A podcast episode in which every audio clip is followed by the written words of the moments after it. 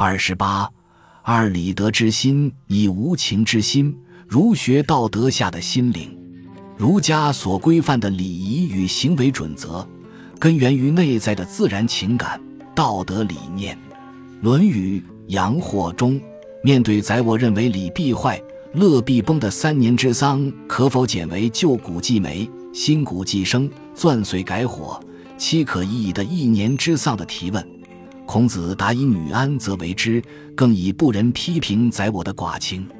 因孔子认为，人自在出生后的三年里，接受父母的悉心照养与爱护，然后才有办法离开父母的怀抱而生存。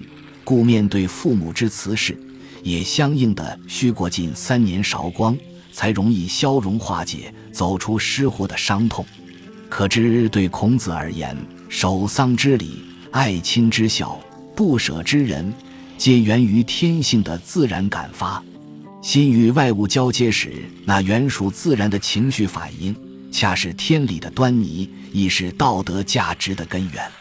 在此道德实践的过程中，舜因不得父母之爱，可以好气；文王为安天下之民，可以义愤；颜渊死，子哭之痛，面对弟子的死亡，孔子难以释怀的痛哭。这样的哀戚情绪，且不止于当下。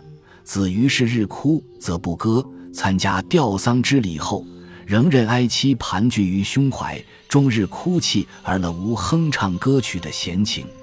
在合理合宜的状况之下，入于胸次的哀乐是被允许，甚至是被视为理所当然的。尽管儒学或以乐而不淫，哀而不伤，称许官居恰如其分的怨慕之情，亦有丧止呼哀而止，言丧期尽哀即可。切勿因过度悲痛而伤生的主张，但在论及出丧时，仍是以宁戚思哀为丧礼应有之基调。相较于庄学以为持心灵平和为首要目标的无情之心，如道居丧之两种典范类型差距甚远。对儒家而言，心安理得与否尤重于心灵的平和，因此往往在不违其礼义原则的情况下。任情绪内伤一己之身体与心灵。